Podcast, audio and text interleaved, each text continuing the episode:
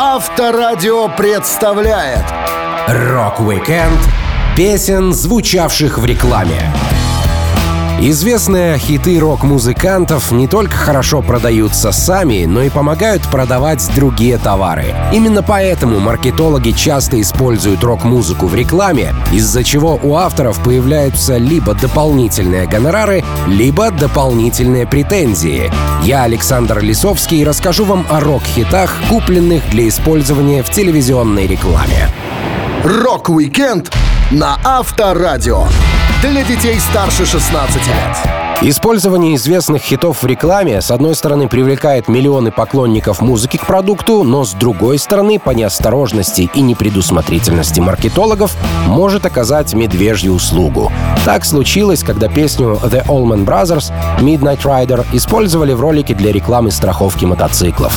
Midnight Rider идеально подходила для целевой аудитории. Она не стала популярной в исполнении авторов, но после многочисленных каверов ушла, как говорится, в народ.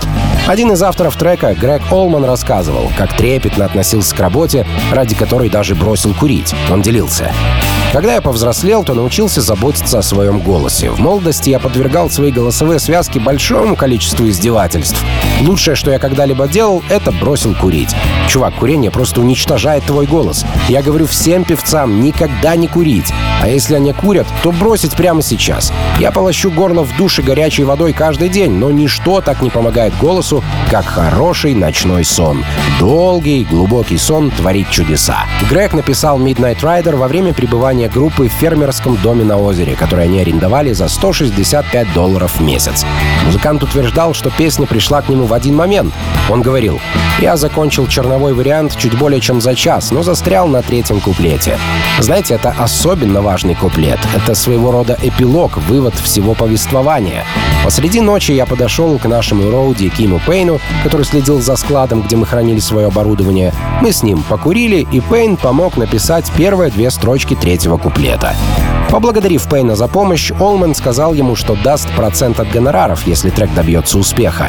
Первоначально Ким не был указан в качестве автора песни, но позже был составлен контракт, который давал парню 5% всех гонораров. Ким говорил, что заслужил эти деньги не только фантазией, но и терпением. Он делился. Терпеть Грега в первое время после написания Midnight Rider было невыносимо, потому что он пел эту песню снова и снова. Я выбросил пару фраз, заменив их новыми, и слава богу, они все записали, перестав меня доставать этой мелодией. Олман хотел записать песню немедленно, но у него не было ключей от студии, которая находилась рядом со складом. Пейн вспоминал. Мы позвонили продюсеру Джонни Сэндлину посреди ночи, чтобы узнать, где ключи. Понятно, что они послали нас к чертям, сказав, что раньше утра записи не будет. Тогда я расквасил окно в двери, и мы открыли ее изнутри. Грег смог сам включить консоль и микрофоны, и тут же записал демо на акустической гитаре. Он очень переживал за композицию и называл ее работой, которой гордится больше всего. Песня «Полуночный гонщик» хорошо подходила для рекламы чего-либо связанного с мотоциклами. В 2013 году компания Gay Лейка использовала трек в рекламе своей страховки мотоциклов. Ролик под названием Money Man показывает всадника, сделанного из денег, который едет по трассе. Allman Brothers, безусловно, были очень популярны среди байкеров, но те, кто знаком с группой, сочли рекламу безвкусной. Поскольку Дуэйн Олман, коллега и брат автора песни Грега Олмана, а также басист группы Берри Окли погибли с разницей в год, попав в аварии на своих мотоциклах. Однако, если не учитывать этих печальных фактов из истории группы, ролик хорошо передает байкерскую атмосферу. Рок-викенд песен, звучавших в рекламе. На Авторадио. Один из самых известных хитов группы Twisted Sister называется «We are not gonna take it». Он имеет настолько универсальный текст, что песню постоянно норовят использовать в каких-то рекламных роликах и пиар-акциях. Слова «Мы больше не будем этого терпеть» звучали в рекламе средства от аллергии, противозачаточных препаратов для тех, кто не хочет терпеть побочных эффектов. Мелодия играла для сети магазинов Walmart и в ролике известной газировки. Автор «We are not gonna take it» Ди Снайдер не особо противился коммерциализации трека. На создание песни у музыканта ушло около четырех лет, и она должна была себя купить. Снайдер вспоминал.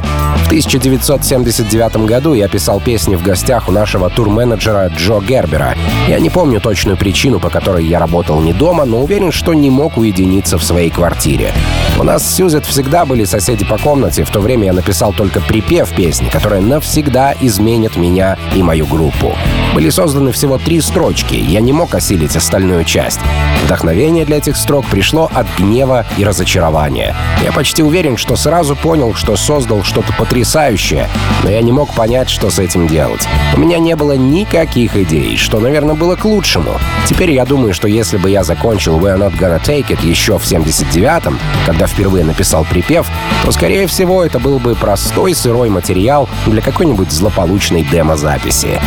Полностью весь трек Ди Снайдер со своей командой закончил, записал и выпустил лишь через 6 лет после начала написания. Песня оказалась очень популярной, хотя и вызвала волну возмущения у родителей, которые боялись призывов непослушания к своим чадам. Как оказалось, на написание композиции Снайдера вдохновила группа Slade. Он делился. We're Not Gonna Take It — это шумная игра, вдохновленная Slade. Я не смог бы сделать это без них. Завершающий штрих в этой песне придумал мой барабан барабанщик Эй Перо. У меня была идея начать песню с ритма барабана, как в марширующем оркестре. Когда я попросил Эй что-то придумать, он создал чертовски узнаваемый бит. В ту минуту, когда звучат его барабаны, они узнают, что это за песня, даже если слышали ее всего один раз. Самой большой неожиданностью для автора оказалось, что его трек был очень похож на церковную «O Come All Your Faithful». Снайдер вспоминал, как впервые заметил общие черты композиции. Как-то я ехал в фургоне в турне со своей группой Widowmaker мой гитарист Эл Патрелли был за рулем, и мы обсуждали плагиат. Мы вспоминали разные треки, которые были присвоены, как, например, My Sweet Lord Джорджа Харрисона, взятая из He's So Fine группы Chiffons. А потом Эл говорит, и, конечно же, We're Not Gonna Take It, скопировано из O Come All You Faithful. Я говорю, чего? А он, ты разве не замечал, как они похожи? Ю мать, я пел в церковном хоре до 19 лет и, должно быть, сотни раз исполнял этот мотив. Каким-то образом первые шесть нот проникли в мою душу и превратились в «We're not gonna take it». Спасибо тебе, Господи! Самой известной рекламой с использованием «We're not gonna take it» стала реклама гостиниц, где постояльцы не должны терпеть отсутствие кофе и варить его самостоятельно. Трек принес хорошие деньги своему автору, и Ди Снайдер это не отрицает. Он говорит, «Надеюсь, мои наследники все еще будут собирать гонорары. Я часто думал об использовании этих гонораров для создания целевого фонда ринопластики, чтобы будущее поколение Снайдеров, которые унаследовали мой длиннющий хобот, могли позволить себе избавиться от этого шнобеля. Рок-викенд песен, звучавших в рекламе. На Авторадио. Песня «Rock You Like a Hurricane» — одна из самых известных, мощных и запоминающихся в репертуаре группы Scorpions. Она появилась на свет в начале 80-х, когда музыканты были очень популярны. Матиас Ябс говорил, «Мы записали эту песню в 1983 году, как только вернулись с американского фестиваля в Сан-Бернардино, одного из крупнейших шоу, на котором мы играли для 300 тысяч человек. Приехав домой, команда завалилась в студию, и песня была наполовину готова. Она вышла с альбомом Love at First Sting в 1984 году. Пластинка оказалась мощной, как настоящий ураган. Думаю, мы давали концерты 9 месяцев подряд. Эта песня по сей день является визитной карточкой Scorpions. Группа отыграла сотни шоу, и на всех фаны пели «Rock You Like a Hurricane». Народ сходил с ума от хита, хотя и до появления песни некоторые поклонники Scorpions были не в очень здравом уме. Клаус Майнер вспоминал. Я помню, как мы выступали в Соединенных Штатах, кажется, в Сент-Луисе. Там было несколько фанатов, которые подумали, что будет хорошей и безумной идеей бросить на сцену парочку живых скорпионов. И вот мы играем песню, и вдруг видим этих маленьких существ, ползающих по сцене среди нас. Такого интересного шоу наши поклонники еще не видели. Что немаловажно, мы позаботились о том, чтобы животные выбрались живыми с нашего выступления и были в безопасности.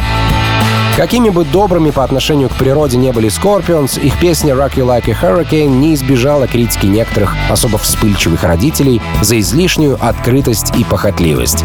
Видео на эту композицию, в котором фигурирует леопард, черная пантера, женщины почти без одежды и группа внутри клетки, было примером клипа, который нельзя показывать детям. Центр музыкальных ресурсов для родителей утверждал, в этом видео очень жестокие образы, чтобы показывать их восьмилетним детям. Ребенок не должен видеть этих полураздетых женщин, как бы схваченных участниками группы и брошенных в клетки. Там есть кнуты, есть своего рода угроза и чрезмерная сексуальность. Rock You Like a Hurricane нужно ограничить в показе. Текст песни был немного культурнее, но тоже нес бунтарскую нотку рок-н-ролла. Его пришлось многократно переписывать, чтобы найти нужные слова и расставить их в нужном порядке. Этим занимались Клаус Майна и Герман Рарабелл. Гитарист команды Рудольф Шенкер делился. Наш продюсер Дитер понимал, что для этой песни нужен правильный текст. В итоге мы переписывали текст песни 9 раз. Каждый раз, когда Дитер говорил «нет» или «это не прокатит», приходилось все переделывать. Но потом мы обратились к нашему барабанщику Герману Реребеллу. Он всегда был специалистом по двойным смыслам и скользким намекам. Герман шикарно закончил нашу работу. Сексуальность и скандальность Rocky Lucky Hurricane умели использовать рекламщики для создания ролика, продающего печенье Fiber One Cookies. По сюжету под песню Scorpions молодой работник магазина шагает между торговых полок. Все домохозяйки, которым он попадается на пути, глазами полными желания, не стесняясь, смотрят парню прямо в область чуть ниже пояса. И тут одна дама протягивает руку и хватает пачку печенья из тележки, в которой он катил продукты к прилавку. Оказалось, что именно печенье, а не то, что все подумали, словно ураган встряхивало женщин среднего возраста. Рок-викенд песен, звучавших в рекламе. На Авторадио.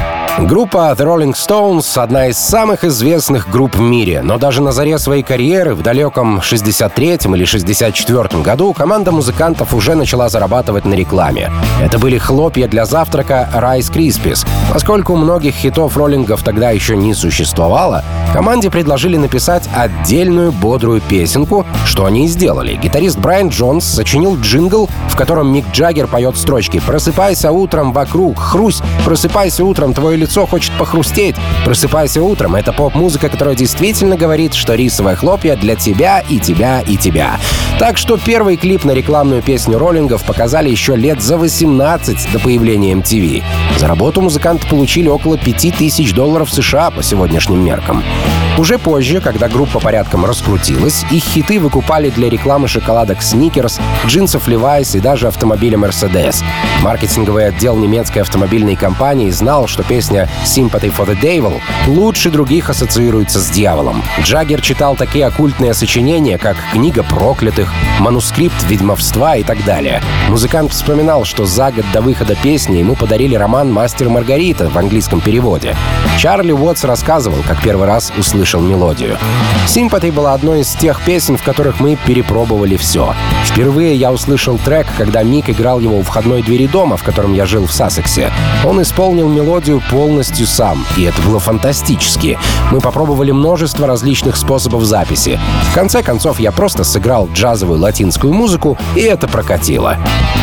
Зацепившись за демоническую тему роллингов, Мерседес пригласили актера Уильяма Дефо сыграть дьявола, который искушает парня продать душу за автомобиль. Но в конце концов за окном мужчина видит довольно низкую стоимость новой машины на рекламном плакате и отказывается от сделки. Rolling Stones всегда везло с песнями. В середине 90-х их трек «Start Me Up» стал идеальным для рекламной кампании Windows 95, которая впервые разместила кнопку «Start» на экране. Брэд Чейз, работник Microsoft, отвечает отвечающий за пиар Windows 95, рассказывал. Мы изо всех сил пытались найти рекламную кампанию, которая хорошо работала. Агентство Виден и Кеннеди отлично понимало наши цели, усердно работало, имело много творческих идей, но мы продолжали просить их попробовать еще раз, поскольку они не попадали в саму суть. Я уверен, что мы были трудными клиентами. Наконец, они представили идею компании на основе песни «Start Me Up». Мне сразу же понравилась эта идея. Реклама на основе известных рок-песен тогда не снималась, насколько я помню, и это было свежо. В биографии Мика Джаггера рассказывалось, как он выпросил более 10 миллионов за права крутить их трек в рекламе. Он якобы думал, что Гейтс откажется, но тот якобы не отказался. На самом деле эту историю раздули в СМИ. Брэд Чейз делился. После того, как было объявлено, что мы заключили сделку с The Stones, пошли слухи, что Билл Гейтс позвонил Мику и попросил права на песню. А Мик выдал сумасшедшую сумму — 14 миллионов долларов, полагая, что Билл скажет нет. Но Билл удивил Джаггера и немедленно согласился. Мы все громко смеялись, когда услышали это. Настоящая цена была куда меньшей. Я думаю, что некоторые сотрудники Stones выдумали эту историю, чтобы набить цену в будущих сделках, и это очень разумно. Рок-викенд песен, звучавших в рекламе. На Авторадио. Панк-группа Ramones никогда не отличалась особым богатством и расточительностью. Они не сорили деньгами и при этом любили подзаработать. Линда Рамон, жена гитариста Джонни Рамона, вспоминала. Во время дебюта Ramones доход группы был ограничен, а поддержки не было. Никто никогда ничего не давал Ramones на халяву. Ни одной пары джинсов или кожаной куртки за всю карьеру. Тогда было другое время, не забывайте. Люди не поддерживали торговые марки, поэтому Ramones не были ни лицом косметики, ни руками гитар, ни ногами ногами джинсов какой-либо фирмы. Когда группа выпустила трек Blitzkrieg Bob в 1976 году, никто не думал, что эта песня принесет заработок не только продажами пластинок, но и рекламой. На написание трека Томми Рамона вдохновила композиция Bay City Rollers Saturday Night, где музыканты выкрикивали слово Saturday по буквам. Томми вспоминал. Я решил, что было бы весело сделать так же и для Рамонс, и придумал строчку «Hey ho, let's go». Мне просто понравился этот клич. Плюс ко всему он высмеивал Мика Джаггера, который поет песню «Walk in the Dog» с фразой «High-low, tippy toy». Мы все подшучивали над этим и пели «Hey Ho» вместо «High Low». В тексте «Blitzkrieg Bob» речь шла о нескольких детях, которые шли на концерт, чтобы убежать от скуки и отлично провести время. Я взял гитару Джоуи Рамона и начал бить по струнам, придумывая аккорды. Первоначальное название песни было Animal Hop, но басист Диди Рамон предложил Blitzkrieg Bob. Он же изменил одну строчку. Раньше было They're shouting in the back now, они кричат в спину, а стало менее логичное Shoot them in the back now, им стреляют в спину. Больше никаких корректировок не было. Запись трека провели в условиях строжайшей экономии. Крейг Леон, отвечавший за этот процесс, говорил, Одноименный дебютный LP Ramones вместе с треком Blitzkrieg Bob был записан глубокой ночью, потому что расценки были дешевле. Я точно знаю, сколько стоил этот альбом, ведь я был парнем из A&R, и у нас работал самый дешевый босс в мире. Группа потратила 6400 долларов. Вживую Ramones представляли собой полный хаос, но их студийный звук получился намного лучше. В 1991 году Blitzkrieg Bob вызвала интерес у пивной компании Budweiser, которая использовала песню песню в рекламе. В лагере Рамоунс не было споров о том, разрешат ли это. Все были счастливы получить деньги. Линда Рамон говорила, Первая реклама Рамоунс была посвящена пиву, и Джонни не возражал против этого, потому что он пил пиво. Чек пришел по почте, и он такой, боже мой, это легкие деньги. Мне даже не пришлось выходить из дома. Он не мог поверить, что может сидеть дома и при этом зарабатывать деньги на рекламе. Джонни никогда бы не сделал ничего, что не подходило бы для Рамоунс. Сейчас мы выпускаем Рамоунс, кроссовки и комбинезоны. В 1994 году ребята записали три джингла для пивоварни Steel Brewing Company «Fill My Cup», «High Gravity Lager» и «Gimme My Steel Reserve». Эта работа принесла большой гонорар для музыкантов в то время, когда продажи пластинок не были в самом расцвете. После Budweiser Blitzkrieg Bob рекламировала телекоммуникационную компанию AT&T, напиток Pepsi, солнцезащитный крем Капертон, рестораны Taco Bell и видеокамеры GoPro.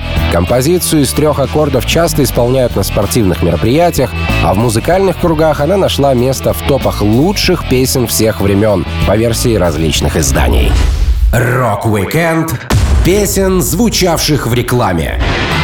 На Авторадио. С момента своего создания самая известная песня группы Lynyrd Skynyrd «Sweet Home Alabama» постоянно сталкивалась с непониманием со стороны слушателей. Многие заметили в тексте расистские нотки и ненависть к Нилу Янгу, которых авторы отродясь не закладывали в композицию. Участник команды Гэри Россингтон делился. «Мы все любили Нила. Ронни все время носил футболки с его портретом. Эти строки о южном человеке были не о Янге, а просто игрой слов. Мы не знали, что эта песня станет такой популярной и будет большой проблемой для поклонников Нила. Мало того, даже сам Нил Янг с уважением относился к Sweet Home Alabama и говорил, что исполняет эту песню с большим удовольствием, чем свою коронную композицию «Человек с юга». Нил делился. Я очень ценю Ронни Ван Занта и других ребят из Линард Скиннерт. Они играют так, как считают нужным. Я даже горжусь тем, что мое имя упоминается в их композиции. Ронни тоже уважительно высказался в отношении Янга, сказав, что не хотел никого зацепить. Он делился. «Мы написали Sweet Home Alabama в шутку. Мы даже не думали, что можем ею кого-нибудь обидеть. Слова просто сложились таким образом. Мы очень любим Нила и его музыку».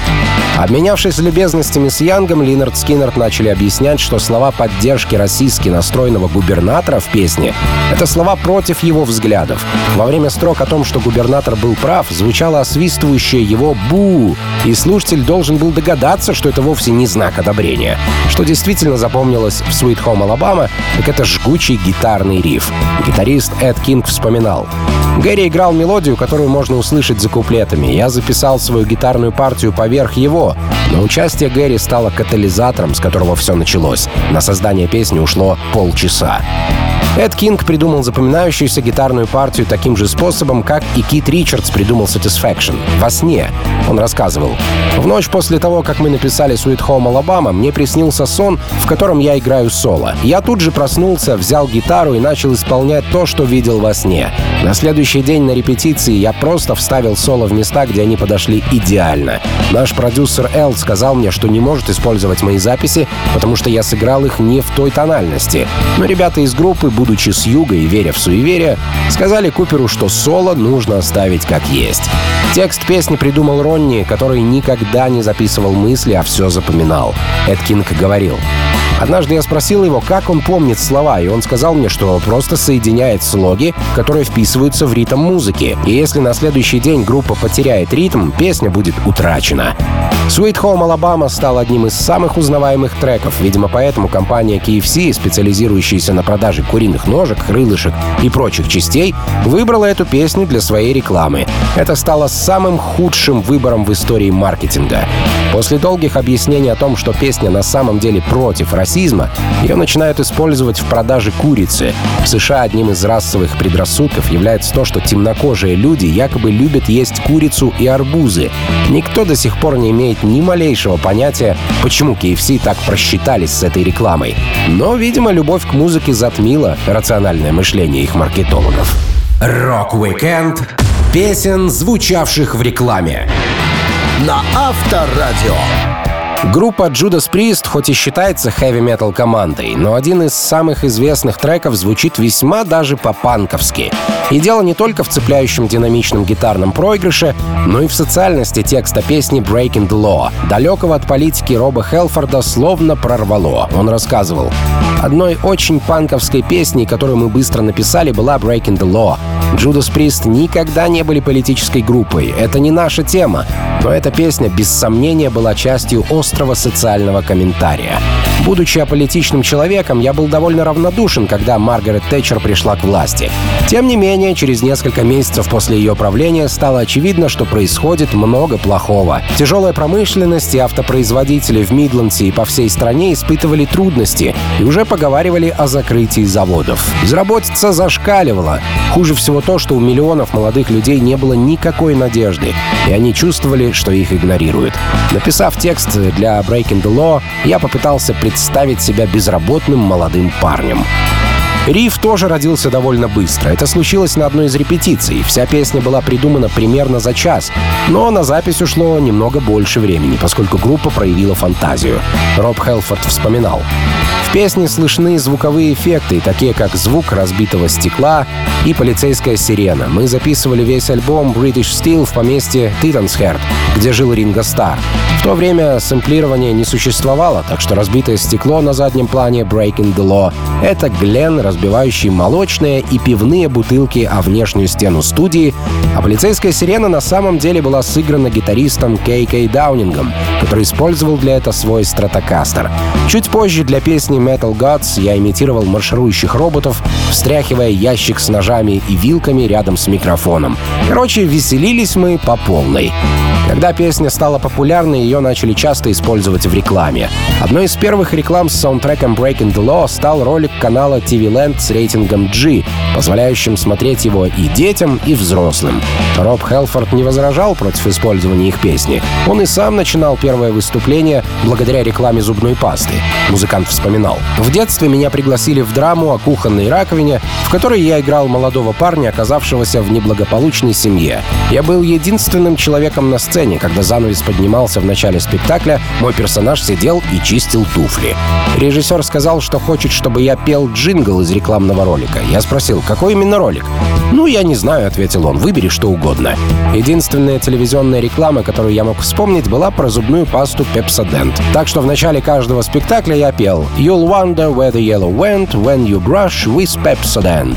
Несколько песен Judas Priest использовались в рекламе Honda, а Breaking the Law засветилась в ролике страхового приложения. По сюжету звезда американского футбола Аарон Роджерс пользуется автомобильным приложением, дающим бонусы за безопасную езду, а его пассажир врубает Judas Priest на полную громкость и избивает все бонусы спортсмену. Аарон высаживает пассажира и едет дальше. В этот раз Роб Хелфорд узнал о рекламе от приятелей и прокомментировал. Это хорошо, что наша музыка настолько прижилась в людях. А рекламный доход — еще один бонус от любимого хэви-металла. Rock-Weekend песен, звучавших в рекламе. На Авторадио. Песня «Light My Fire» группы The Doors в свое время наделала много шуму. Ее запрещали исполнять с оригинальным текстом на телешоу, и она сильно рассорила музыкантов группы с Джимом Моррисоном. В 1967 году фирма Buick предложила группе 75 тысяч долларов за использование трека в новой рекламе своего автомобиля. Рэй Манзарек вспоминал, «Они хотели использовать Light My Fire для телевизионной рекламы, но не для большой машины Buick, а чтобы продвигать маленький, аккуратный аккуратненький, симпатичный четырехцилиндровый двухместный автомобиль. Как корвет, но с экономичным двигателем и расходом 40 миль на галлон. Это было и экологически правильно, и стильно. В то время на телевидении не звучало много рок-н-ролла. На кабельных каналах не было музыкальных программ, где можно было бы посмотреть последнее горячее видео самой популярной рок-группы месяца. Наша психоделическая, подрывная рок-музыка еще не проникла в зрительный спектр. Так что предложение использовать рок-песню в рекламе новой крутой маленькой маленькой машины было заманчивым. Мы могли бы снова показать Light My Fire по национальному телевидению. Каждый из четырех музыкантов группы — Джим Моррисон, Рэй Манзарек, Робби Кригер и Джон Денсмор — имел право голоса в каком-либо вопросе. Поскольку Бьюик попросили дать ответ как можно быстрее, а Моррисон был в обычном для него спонтанном отъезде и неизвестно где находился, трое оставшихся участников решили согласиться на сделку. Тем более трек написал в основном Робби Кригер, а Джим добавил туда лишь пару строчек. Но по возвращении, узнав о том, что Бьюик уже переделал Light My Fire под себя, Моррисон взбесился. Манзарек говорил, Джим заорал, «Ты не мог подписать договор без меня!» «Но мы это сделали», — сказал я. «Почему, мужик? Мы делаем все вместе». «Потому что тебя здесь не было», — сказал Робби. «И что, ты не мог меня дождаться?» «Кто знал, когда ты вернешься?» — добавил Джон. «Им нужен был ответ немедленно», — сказал я. «Это не типичный дорожный Бьюик или что-то в этом роде», — сказал Робби. «Это крутая маленькая машина». «Да пошел ты!» — закричал Джим. Он никогда раньше так не орал. А потом добавил. «Идите нахуй, ребята. Я думал, что мы один за всех и все за одного, а вы меня предали». Моррисон не хотел мириться с продажей песен и сказал, что разобьет этот Бьюик прямо на сцене, а потом сделает надругательство над автомобилем частью своего нового номера. Моррисон поручил юристам группы устроить все возможное, чтобы аннулировать контракт. Через три дня Бьюик отказался. Они просто решили, что им не нужна рекламная кампания в духе рок-н-ролла. Моррисон выиграл битву. Любопытно, что похожая история повторилась в 2003 году. Только тогда к оставшимся участникам группы обратились Кадиллак. Теперь уже барабанщик Джон Дэнсмор был единственным, кто выступил против продажи песни. И тоже поссорился с ребятами. Он говорил, Джим сказал, что больше не может нам доверять. Мы договорились, что никогда не будем использовать нашу музыку в какой-либо рекламе. Но от денег, предложенных нам тогда Бьюиком, было трудно отказаться. Я не мог снова продать The Doors. Меня называли неамериканцем и коммунистом за то, что я не согласился на сделку с Кадиллак. Я не мог поверить в некоторые вещи, которые я слышал от бывших друзей. Я чувствовал себя обиженным и очень одиноким. Так песня The Doors, хоть и была готова к старту в рекламе, все же не стала ассоциироваться с автомобильными брендами, сохранив свою самобытность и лишив музыкантов дополнительного рекламного гонорара. Rock-Weekend песен, звучавших в рекламе.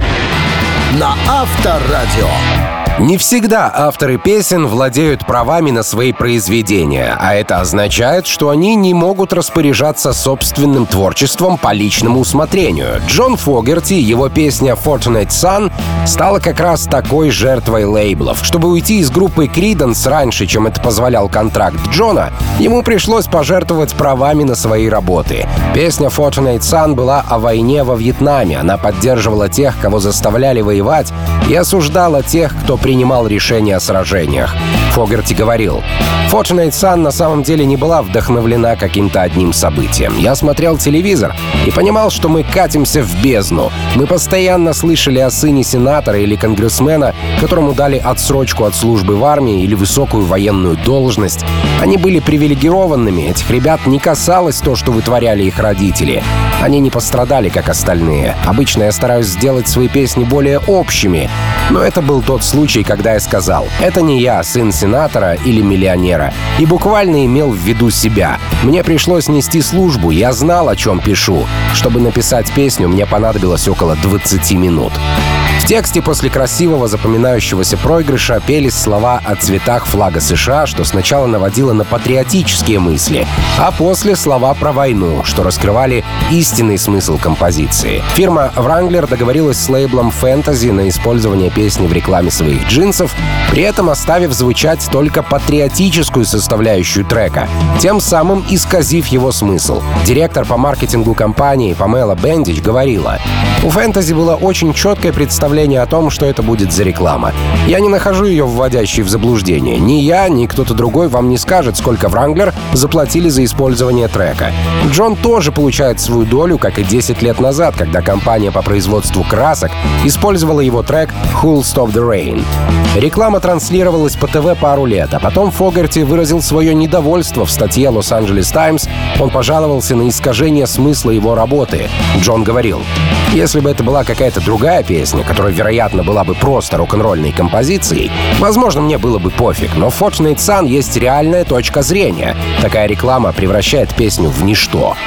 По оценкам Wrangler, рекламный ролик получил 3 миллиарда показов или индивидуальных просмотров. Компания увеличивала закупки рекламного времени на телевидении на 25%, чтобы продвигать свою линейку джинсов премиум-класса Five Star Premium. А это означает, что значительно большее количество людей замечали использование песни. Джон делился. Поклонники подходят ко мне, родители детей в школе, мои соседи, люди, что ходят со мной в один магазин, и все говорят, «О, Джон, я видел твою рекламу, считая, что я дал согласие на показ». Меня действительно бесит, что они думают. Понятно, рекламщики добрались до Джона, наверное, подарили ему новую лодку или что-то в этом роде. Мне довелось быть в туре в номере отеля где-то в Америке, когда я впервые услышал Revolution Beatles, использованную в рекламе Nike в 1987 году, в результате того, что группа потеряла права на песню. Я был так огорчен, что швырнул мусорку в телек. После того, как Фогарти публично высказал свое мнение по использованию Fortunate Sun в рекламе, компания Wrangler сняла ролик с показа. Возможно, из уважения к автору, а возможно, потому что каждая трансляция теперь пятнала имя джинсовой марки. Rock-Weekend песен, звучавших в рекламе. На Авторадио. Основатель группы «Бостон» Том Шольц не любил быть на виду. Он гениальный инженер, изобретатель и уже только потом музыкант. С детства Шольц стремился что-то мастерить, а позже закончил институт и в подвале многоквартирного дома построил себе студию.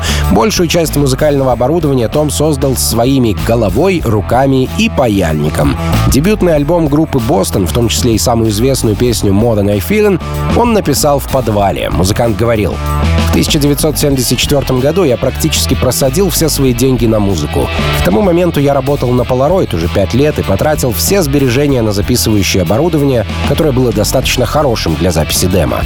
Я бездельничал, играя в местных группах, у которых не было будущего. Я даже создал пару своих, но они не играли ту музыку, которую я написал с Бостон. Я решил в одиночку записать целый альбом. Если хочешь, чтобы все было сделано правильно, сделай это сам. Это была огромная авантюра. Я был женат в то время, и мои деньги должны были пойти на первый взнос за дом, а я все отдал за аппарат. Послушав демо, компания Epic заключила контракт с группой Бостон. Несмотря на то, что запись была хорошей, их обязали все переделать уже на профессиональной студии. В итоге Шольц перезаписал свои же демо практически нота за нотой в той же подвальной студии, а его вокалист Брэд Делп записал вокал в студии Epic в Лос-Анджелесе. Самой популярной в плеерах меломанов, фильмах и рекламных роликах оказалась песня Modern a Feeling. Том рассказывал о ней. Я написал текст, основываясь на идее потери близкого человека и на том, как музыка может связать нас с воспоминаниями о прошлом. Это не связано с каким-либо конкретным событием в моей жизни, хотя одну реально существующую девушку я упомянул. Это Мариана. Она не была моей подружкой, она была моей кузиной, намного старше меня. В десятилетнем возрасте я влюбился в нее, а позже упомянул в песне. Она очень разозлилась на меня за то, что я использовал ее имя. Но ничего плохого не случилось. Песню Modern Feeling ждал коммерческий успех. Ее использовали в рекламе йогурта, основываясь на довольно тонкой аналогии. Группа Бостон и вкус йогурта Бостон Cream Pie Light. В декабре 2020 года песню Шольца играл на пианино «Снеговик», рекламирующий пиво. Директор маркетинговой компании, что делала ролик, Колин Селиков, говорил, в год с пандемией нам больше, чем когда-либо нужна чистая праздничная радость. Что может быть более радостным, чем снеговик, находящий свой ритм с помощью икон рок-музыки 80-х? В каком-то смысле снеговик Бирмен представляет нас всех. Немного растрепанный после тяжелого года, он просто хочет расслабиться в этот праздничный сезон. Снежный парень привносит легкости, поскольку он существует только для того, чтобы держать ваше пивко идеально холодным и вызывать улыбку на вашем лице. В 2008 году кандидат в президенты от республиканской партии Майк Хакаби использовал песню Modern Feeling для продвижения своей кампании. Но Том Шольц написал открытое письмо с просьбой не играть его песню, заявив, «Хотя я польщен тем, что вам нравится мой трек, я шокирован тем, что вы использовали имя группы Бостон для продвижения себя без моего согласия». Таким образом, самая известная песня Тома Шольца осталась вне политики, но зато с пивом и йогуртами, которые хорошо продавались благодаря легендарному мотиву. Rock-Weekend песен, звучавших в рекламе. На Авторадио.